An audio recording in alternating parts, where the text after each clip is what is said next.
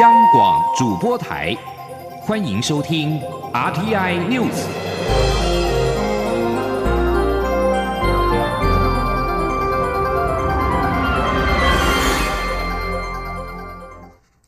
各位好，我是李自立，欢迎收听这一节央广主播台提供给您的 RTI News。蔡英文总统结束海洋民主之旅，将在台湾时间明天二十八号的晚间返回台湾。并且在台北时间今天过境夏威夷檀香山，侨胞特别设宴款待。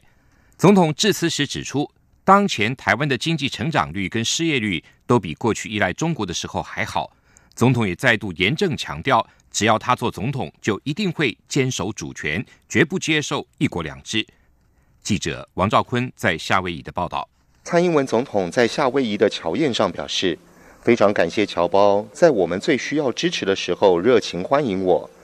侨胞的加油声也让他内心非常感动。希望大家持续对台湾保持信心。总统指出，他三年前上任时，很多人对他有很高的期待，他也承诺要改革。然而，所有的总统都说要改革，但只有我比较拱大，所以真的用力去改革，包括年金、社会安全网。经济结构转型、再生能源，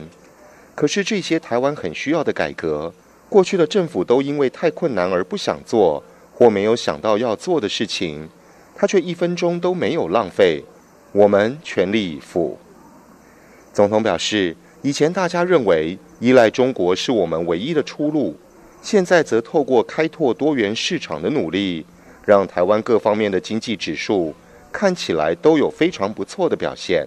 另外也有人说，中国观光客不来了，观光就没有了。但这几年到台湾的外国旅客越来越多，来台人次来到历史新高。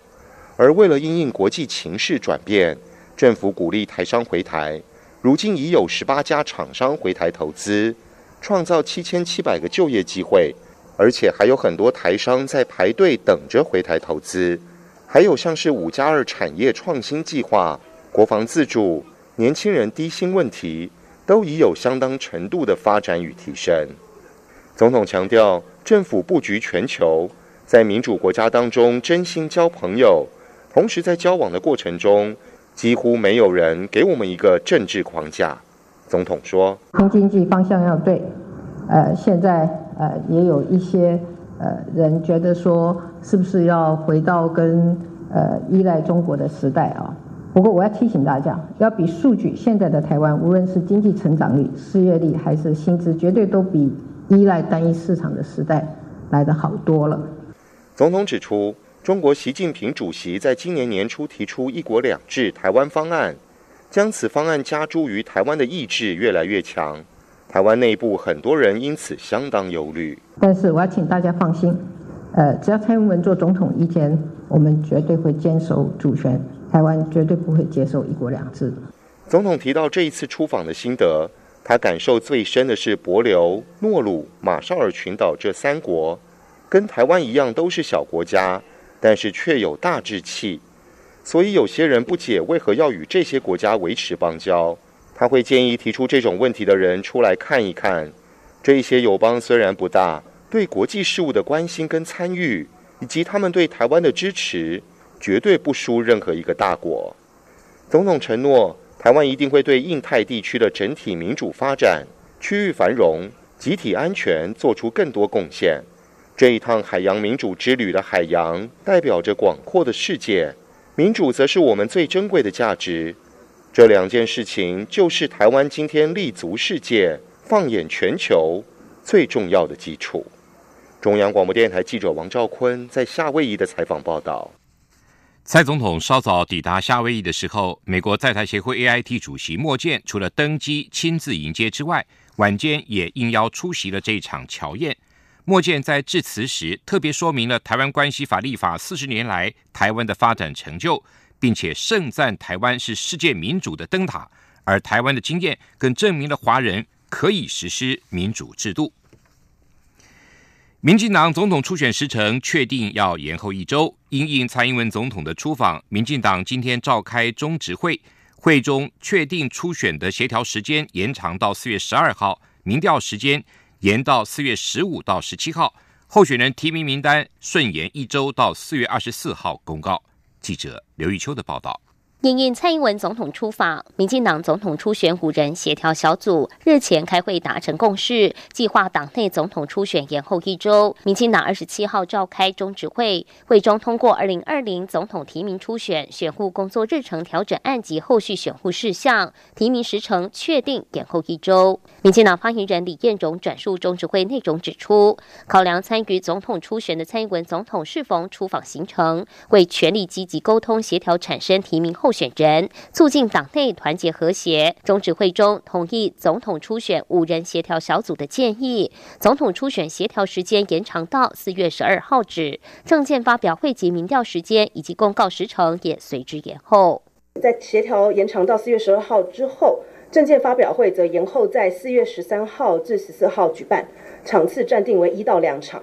那民调的时间则会延后至四月十五号到四月十七号举办。所以整体而言，最后将会将呃中执会公告总统初选人候选的提名名单的时间，会从原本的四月十七号延到四月二十四号。另外，为了让选务作业顺利进行，中指会也同意授权总统初选五人协调小组，在四月十二号协调截止前，先行同意协调退选名单及退选后形成同格竞选，停办证件发表会及民意调查，后续再请中指会追认。同时，为了让中执委及社会各界更清楚了解相关情形，会中也决议在四月十号再次召开中执会，由五人协调小组向中执会提出报告。据了解，中指会上虽然没有中指委对五人协调小组所做的建议有不同意见，但对于初选的民调方式，有人建议采取对比式民调，比较能忠实呈现大选竞争的效果。党主席卓荣泰则才是会将中指委的意见透过协调小组与候选人沟通。民进党人士指出，民调要采对比式或互比式民调，党内相关规程早已明定。如果两位候选人协调同意有共识的人选，就采取对比式；如果没有，则看国内主要政党是否已有提名人选，或是主流政党有无现任连任者。如果以上条件都不成立，则采互比式民调。中广电台记者刘秋采访报道。对于国民党党内总统初选的争议未解，已表态角逐党内总统初选的新北市前市长朱立伦，二十六号表示，他建议党主席吴敦义尽快的向高雄市长韩国瑜当面表达党中央有意征召，如果韩国瑜接受就征召，不必展开初选。对此，国民党主席吴敦义今天表示，如果党中央要采取征召或特邀，最好的时间点是在初选启动之前。以征召的方式让所有人共同参与初选，这是最合常理的状态。现在还在酝酿最合适的副案。吴敦义强调，如果有所谓征召或特邀，不会等到七月全代会才进行，会提早一点。至于是否会和高雄市长韩国瑜面对面的商谈，吴敦义说，他会在适当时间采取应有的步骤。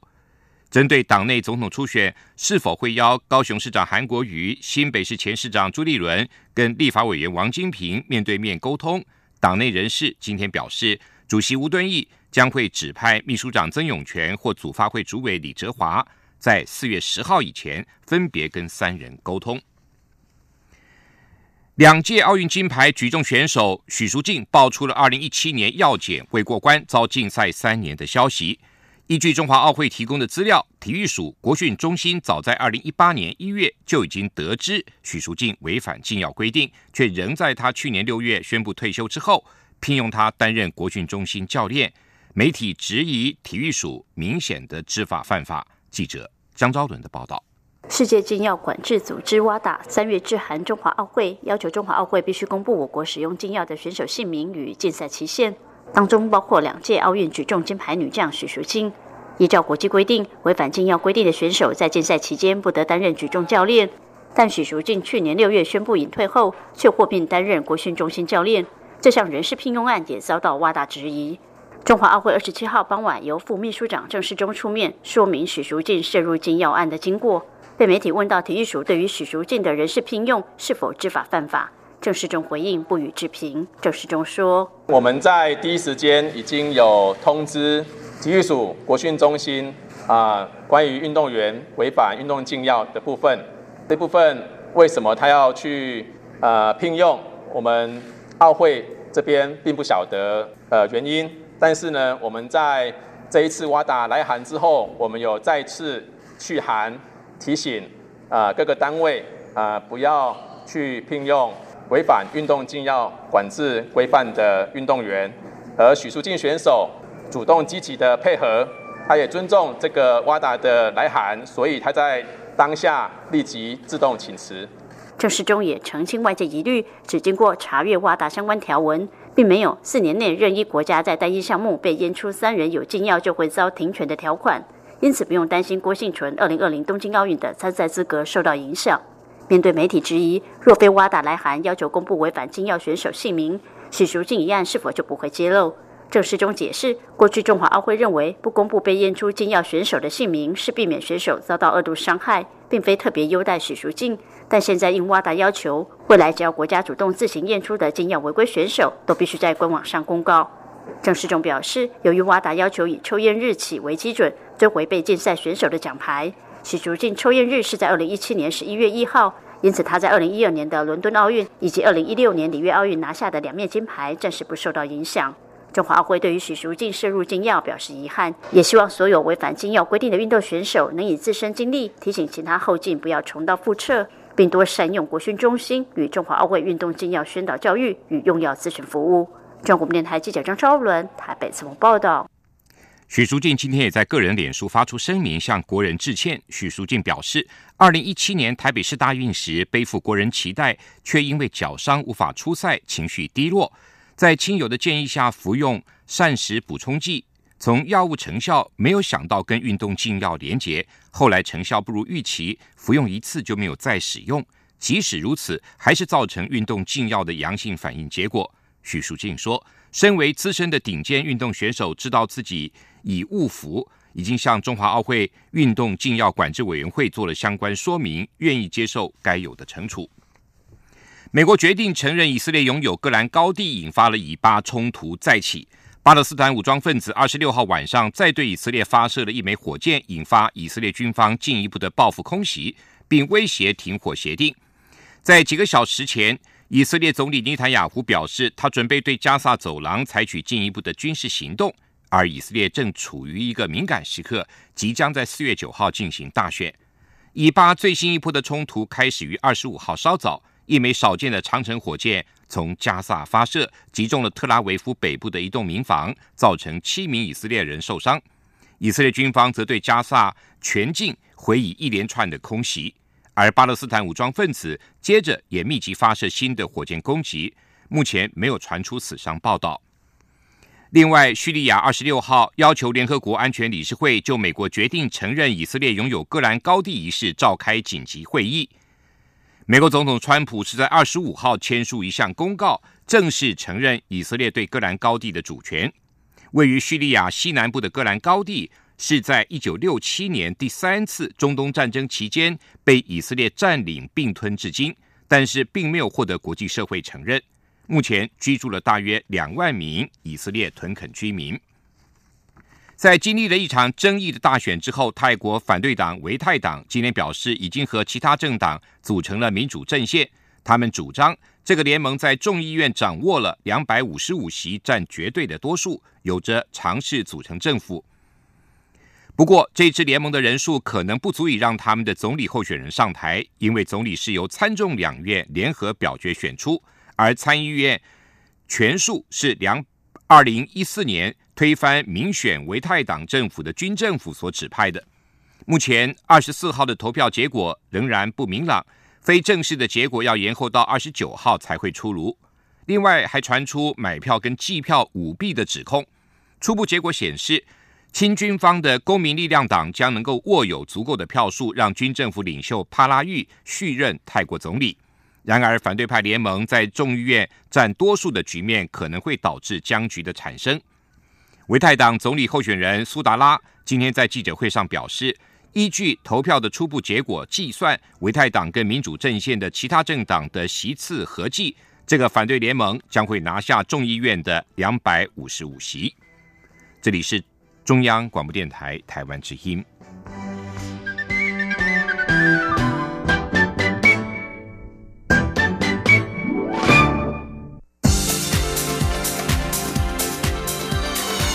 这里是中央广播电台台湾之音欢迎继续收听新闻。欢迎继续收听新闻。高雄市长韩国瑜访问香港、澳门期间，与中联办主任王志明会面，引发了轩然大波。陆委会主委陈明通今天在立法院表示，韩国瑜访中联办非常敏感，没有政治敏感度，对两岸关系是扣分。韩国瑜访中联办等于落实了北京一国两制的方案的企图，在各层面都极为不妥。陈明通也表示，陆委会正在研议修改港澳条例，增订。政务人员、直辖市长、县市长跟涉密人员赴香港、澳门的审查机制，至于是否将对韩国瑜开罚新台币五十万元，陈明通表示还需要进行事实的认定，不会未审先判。另外，针对韩国瑜跟国台办主任刘杰一会面时宣布，高雄与深圳将合办高深论坛，探索两座城市的合作机会。对此，陈明通也表示，城市交流是陆委会的政策。但是因为韩国瑜这次进了香港的中联办，陆委会将重新思考高深论坛的意义，必须要有建立防护网的概念。至于国民党立委质疑陆委会强化审查机制是针对性的修法，陈明通回应表示，这是因应两岸关系的情势变化的做法。中国大陆从去年八月向世界动物卫生组织通报了非洲猪瘟疫情之后，农委会不但多次向中方。表达想进一步了解非洲猪瘟的防疫资讯，也邀请对岸参与三月初在台北举办的非洲猪瘟的国际研讨会，但是都遭到中国已读不回。农委会主委陈吉仲今天表示，高雄市长韩国瑜正在中国访问，如果可以也愿意的话，希望他带回中国非洲猪瘟的防疫资讯。记者陈林信宏的报道。非洲猪瘟中央灾害应变中心二十七号召开第九次会议，由于中国非洲猪瘟疫情已经袭向东南亚，越南已经沦陷，应变中心决议，台湾将在这个月底完成活猪及土体运输车辆的 GPS 即时追踪系统装设调查，并在两个月内完成装设。至于厨余养猪场的部分，全台湾仍有一百三十二场厨余养猪场尚未通过，将陆续依法开罚，并加速转型或。退场，以因应未来非洲猪瘟疫情蔓延的可能性。农委会主委陈吉仲在会议结束后主持记者会。由于高雄市长韩国瑜正在中国访问，媒体询问是否希望韩国瑜为非洲猪瘟疫情做些事情。陈吉仲表示，非洲猪瘟如果侵袭台湾养猪产业，损失规模可达西台币两千亿。如果韩国瑜能够带回中国非洲猪瘟防疫相关讯息，会比拿下农产品五十亿订单还要有价值。陈吉仲说：“讲的是因为韩市长刚好在那一边，那如果可以的话，我们当然也很希望说，如果愿意的话，那可以带给我们更回来更多有关中国非洲猪瘟的防疫的资讯。我想这个比五十亿的订单大了将近。”是十倍啊，两千亿以上，而且是每年两千亿的。那我们很很希望，当然，如果这样的资讯对我们的防疫绝对是正面的帮助。陈吉仲表示，联合国粮农组织 FAO 专家也建议，国际疫情资讯必须公开透明，才有助于防疫。因此，当台湾检测到来自越南的肉品有非洲猪瘟病毒核酸时，第一时间也跟越南政府分享资讯。唯有中国将疫情公开透明，才有助于包括台湾等亚洲地区共同防疫。中央广播电台记者陈林信鸿报道。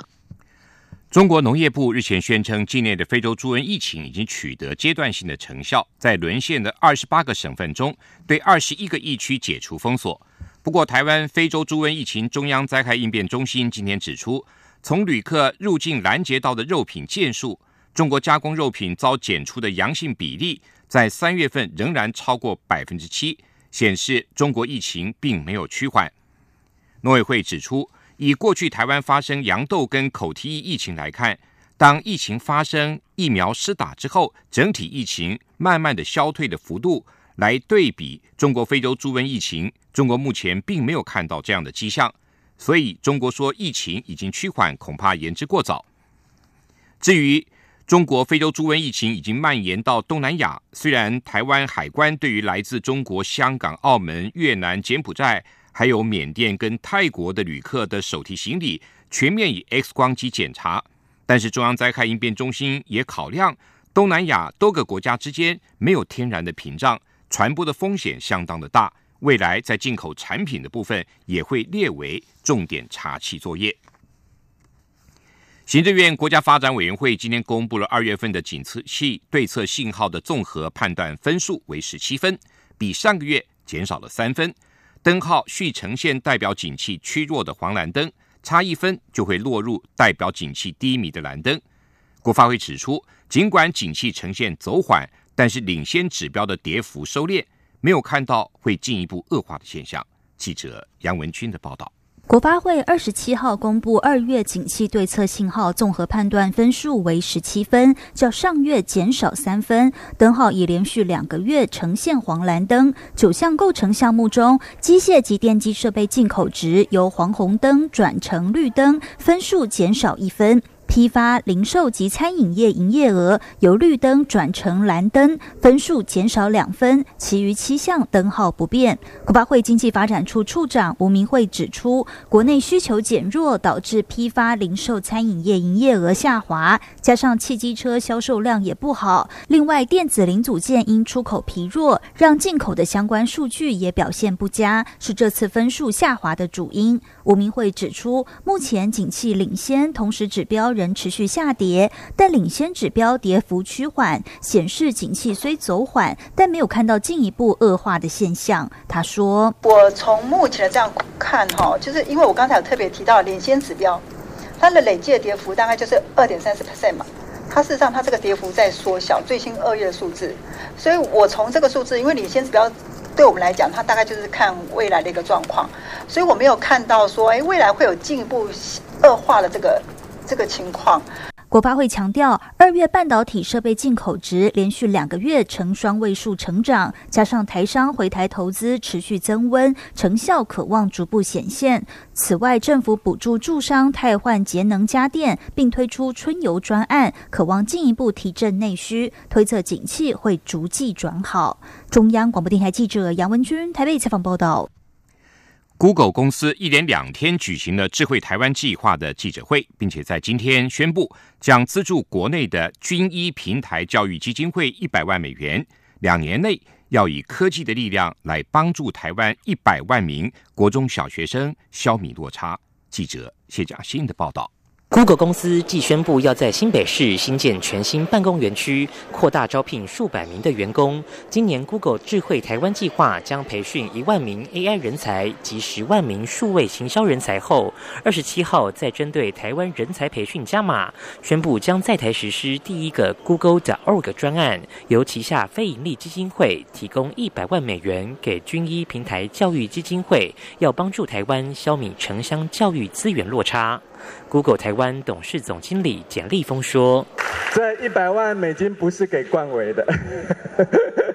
是给台湾一百万的小孩的，来缩短台湾的教育落差。”达到让我们一百万个中小学的小孩能够透过他的平台缩短这个教育落差。军医平台教育基金会指出，未来将加速关怀弱势、接触弱势客服班，两年内要与二十个客服机构展开合作。另外，也要让更多家长了解如何用科技帮助孩子学习，让小朋友透过军医的免费线上平台自学。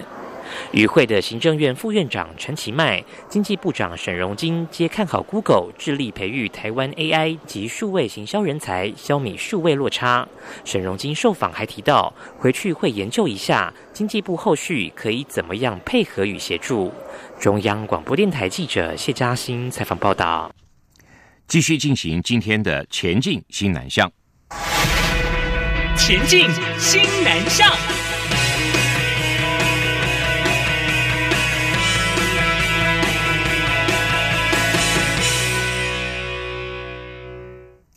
在台湾、东南亚的移工是为数众多的，当中也有部分人因为各种的原因误入歧途，被关进了监狱里。而这些外籍的受刑人面对了失去自由、身处异乡的牢笼里，心中怀抱着懊悔跟思乡之情。这些心声如今被集结成了《家关不住的灵魂：暗夜的光》一书，希望让社会也能够对这群人多一些理解跟包容。记者江昭伦的报道。历届移民公文学奖，多少都会收到来自监狱的东南亚受刑人投稿。加上灿烂时光东南亚书店长期以来也常收到来自东南亚受刑人的来信，表达心声。这些书信经过整理，近日由灿烂时光集结成《家关不住的灵魂暗夜的光》一书出版。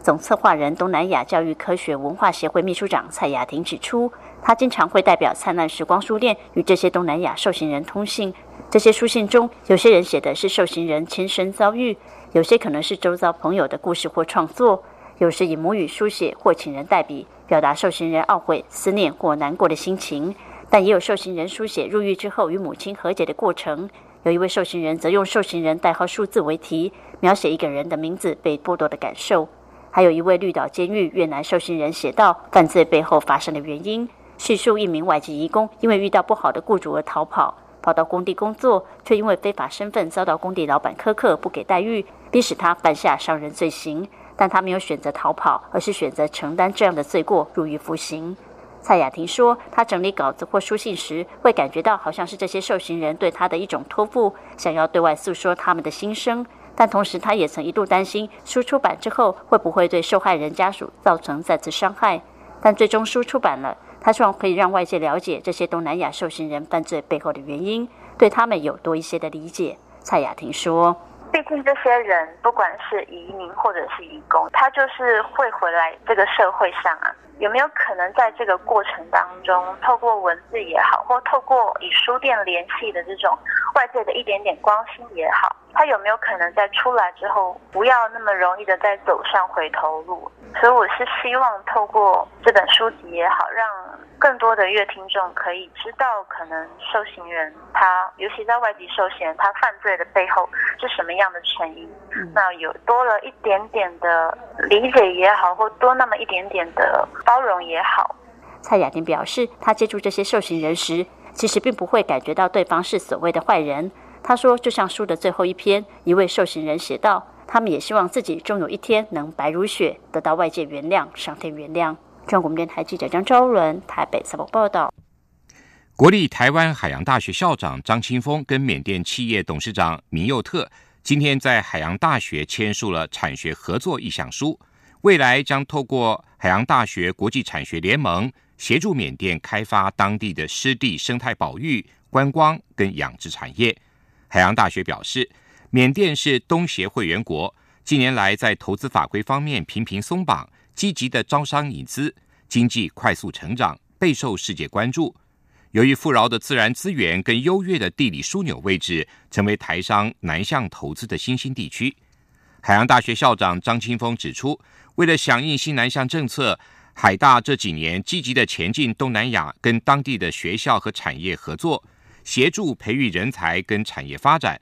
这次跟缅甸企业的合作，希望建构产学合作平台，引进台商，协助缅甸开发蒙运及湿地，进行气候变迁跟环境影响的评估跟水质监测，发展生态旅游跟泰国虾的生态养殖等，协助产业发展。